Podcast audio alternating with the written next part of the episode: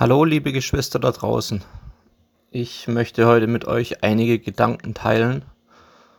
Und die Überschrift von dem Ganzen soll sein, die Bibel als Prüfstein der Wahrheit. Wie bin ich jetzt zu dem Thema gekommen?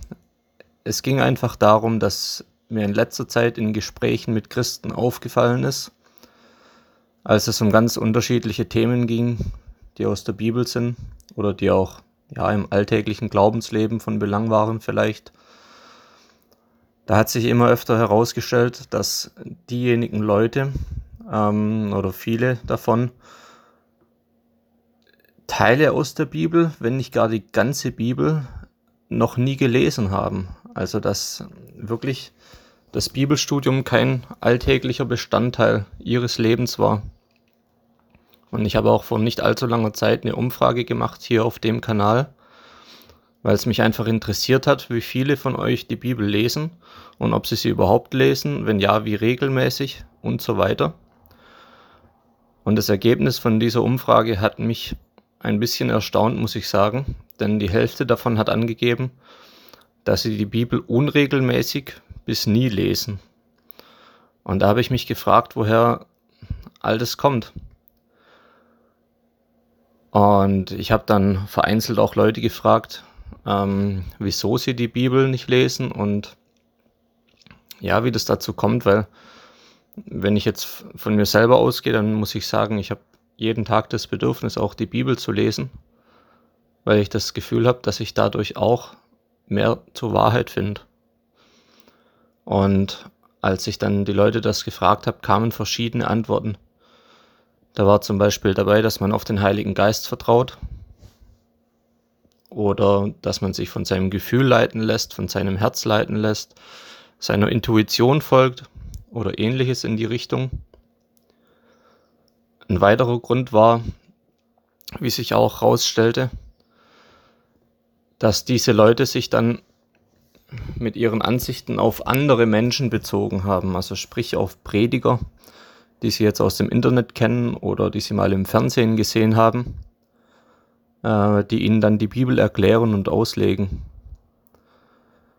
Es gibt ja mittlerweile sehr, sehr viele Menschen, die im Internet Videos haben und die Botschaft weitergeben. Es gibt ja in Amerika insbesondere auch viele Prediger, die ja ganze riesige Hallen füllen mit Menschen und dann ihre Predigten dort halten. Ja, und so hat sich stellenweise herausgestellt, dass ja viele Menschen eben anderen Menschen folgen und dem, was sie sagen. Und es ist sicherlich auch angenehmer, wenn es in so einer Form aufbereitet ist, dass man ja noch was zum Sehen hat und dann Menschen zusehen kann, die auch sicherlich eine charismatische Ausstrahlung haben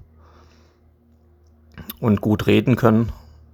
Das ist sicher leichter aufnehmbar und man kann sich viele Mühe sparen. Es geht leichter in die Ohren, es geht leichter ins Bewusstsein und ist natürlich was anderes, wie wenn man jetzt ein verstaubtes Buch aus dem Schrank kramen muss und sich einfach mal eine Weile hinsetzt und das Buch liest. Jetzt ist die Frage, sind diese Ansätze falsch? dass man anderen Predigten zuhört oder dass man sich zum Beispiel von seiner Intuition leiten lässt. Ich sage nicht immer, ich sage nicht, dass es falsch ist. Aber wo ich mir sicher bin, das Problem an diesen Vorgehensweisen ist, dass wenn man sich allein darauf stützt, wenn man das nur für sich genommen nimmt, um zur Wahrheit zu finden, dann ist es leider nicht ausreichend, wenn man sich im Lauf seines Lebens zur Wahrheit vortasten möchte. Wenn man nur auf sein Gefühl hört oder auf sein Herz hört oder seine Intuition, dann übersehen wir dabei ja, dass wir im Grunde genommen bei verschiedenen Themen dann uns selbst dazu befragen, ob das, was wir jetzt hören oder denken, gut und richtig ist Und wir fragen ja nicht Gott dann in dem Moment. Es ist eher so, dass wir dann uns selbst zu unserem Ratgeber machen. und uns dann am Ende womöglich auch noch einreden, das ist der Heilige Geist. Es gibt Momente, da kann das so sein. Das stelle ich nicht in Frage, aber können wir das immer unterscheiden?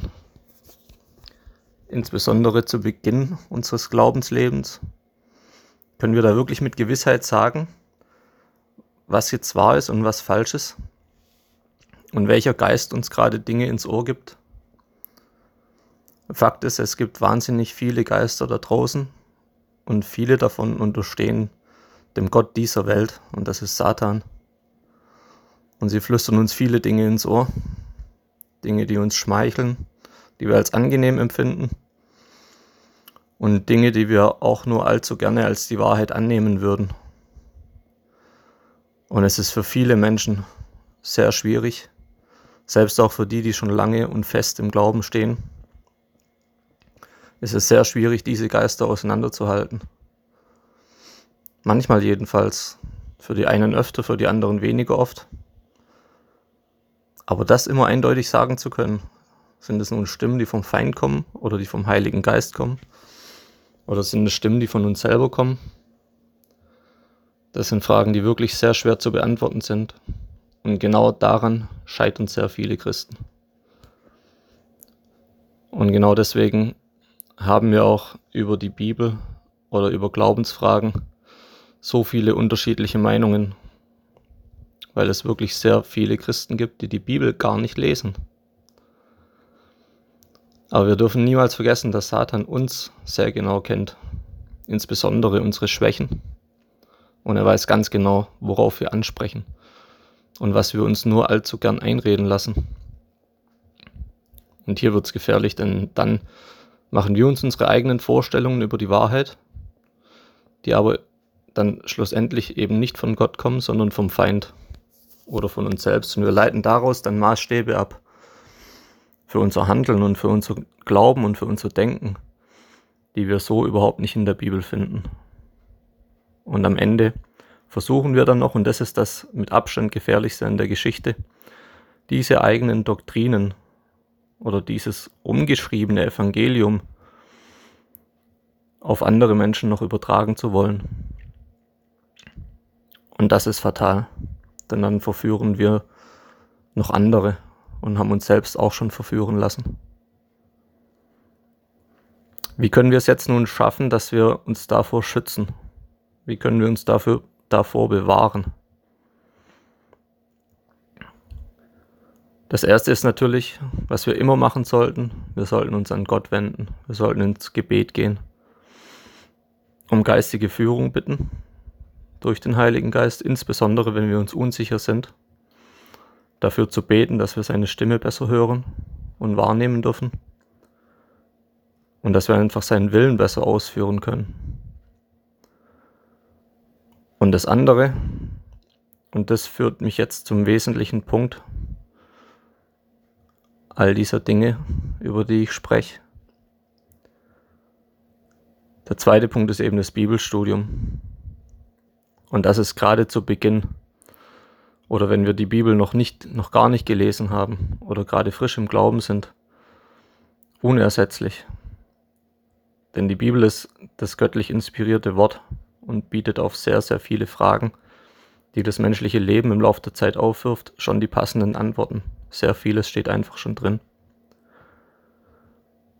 Und sobald wir dann gewisse Gedanken haben, die uns das eine oder das andere sagen, dann können wir das abgleichen. Dann haben wir einen sehr zuverlässigen Prüfstein. Kommt nun eine Stimme von Gott oder kommt sie zum Feind? Wenn es im Widerspruch zu den Aussagen der Bibel steht, und da meine ich jetzt nicht unbedingt einzelne Verse der Bibel, sondern im Widerspruch zu den sicher zu treffenden Aussagen, betrachtet im Gesamtzusammenhang der Bibel, dann ist es definitiv eine Stimme, die vom Feind kommt. Ich will dazu ein Beispiel sagen aus der jüngeren Vergangenheit wo ich mit einer Schwester auch in, ja, ich möchte nicht sagen Streit geraten bin. Vielmehr hat sich die Schwester dann abgewendet und hat das Gespräch verlassen. Und zwar ging es darum, darf man Fleisch essen oder darf man kein Fleisch essen? Jetzt steht ja in der Bibel ausdrücklich drin, welches, welche Tiere wir essen dürfen und welche nicht, welche Gott für, für uns vorgesehen hat und welche nicht.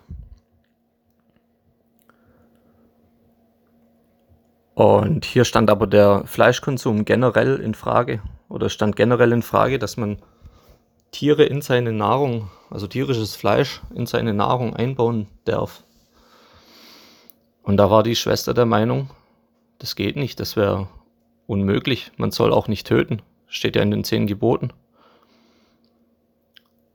Und man hat keine Liebe im Herzen, wenn man Fleisch isst. Und das war eben so ein Fall, der dann eingetreten ist, wenn man seine eigenen Vorstellungen zu göttlichem Gesetz aufgewertet hat, ohne dass man den Abgleich in der Bibel gesucht hat. Denn natürlich steht in der Bibel, du sollst nicht töten, das ist auch richtig. Aber im Zusammenhang betrachtet muss man einfach feststellen, dass es ein Vers ist, der auf Menschen bezogen ist. Wir sollen keine anderen Menschen töten. Hier geht es nicht um Tiere. Wir haben ganz oft im Alten Testament die Situation, dass jemand Besuch bekommt und dann nach hinten in den Hof geht und ein Kalb schlachtet und zubereitet und seinem Gast serviert. Zum Beispiel. Oder wie könnte Gott sagen, dass wir keine Tiere töten dürfen, wenn wir, wenn Gott doch selber so viele Opfer verlangt? Ich meine zu Zeiten vom Alten Testament so viele Opfer dargebracht bekommen muss nach den Vorschriften. Ja, und es war also ganz und gar nicht biblisch, was die Schwester da sagte. Aber in ihrer eigenen Vorstellungswelt war das so. Und das ist schade. Und als ich sie dann fragte, wie sie darauf kommt, dass man keine Tiere essen darf, dann hat sie mir einen Link zu einem, zu einem Prediger geschickt. Ja, ich soll mir den Vortrag mal anhören. Da wird es sehr gut erklärt. Und dann sagte ich, ich brauche keinen Vortrag, ich habe doch die Bibel. Bei solchen Dingen, die eindeutig drinstehen. Ich kann doch den Vortrag keinen Vorzug geben über dem, was in der Bibel steht. Wenn in dem Vortrag genau das Gegenteil von dem gesagt wird, was in der Bibel steht, dann muss ich ihn doch verwerfen. Als gläubiger Christ. Ja, aber sie konnte das leider nicht so sehen, beziehungsweise nicht verstehen. Und war dann ganz wütend und hat das Gespräch verlassen. Ja, und das ist schade, weil wir uns da verrennen. Wir verrennen uns da in Dinge, die wir nicht,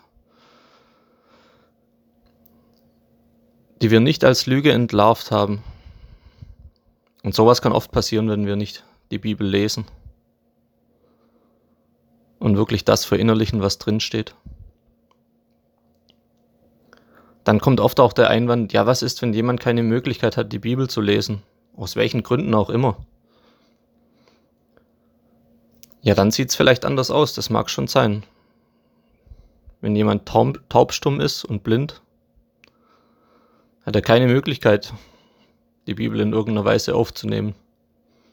Oder vielleicht eine Möglichkeit, an die ich gerade nicht denke, das mag schon sein. Aber gehen wir mal davon aus, jemand hat aus welchen Gründen auch immer nicht die Möglichkeit, eine Bibel zu lesen.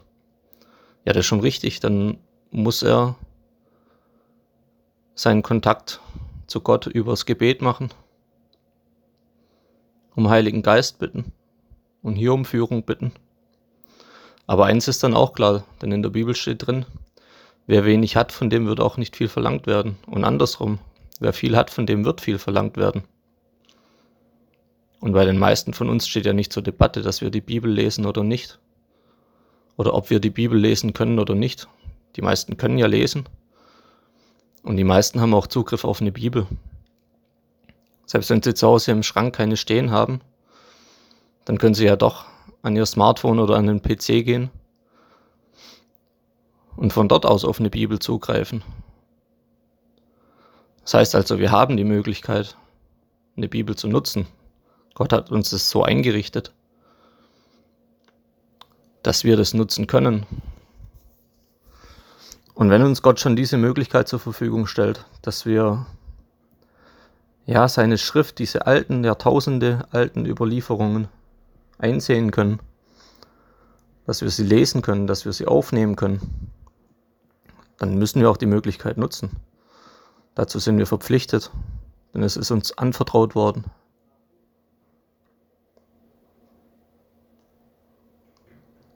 Und dadurch können wir letztendlich viele Weisheiten entnehmen. Dadurch können wir unser Fundament in der Wahrheit aufbauen und festigen. Und dadurch können wir uns auch nicht so leicht aus der Ruhe bringen lassen und verunsichern lassen.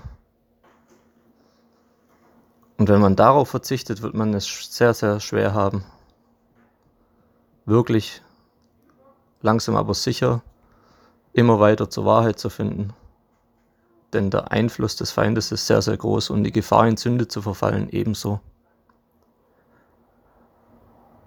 Darum kann ich nur alle, anhalten von euch, die die Bibel jetzt nicht regelmäßig oder sogar nie lesen, dass ihr das ändert.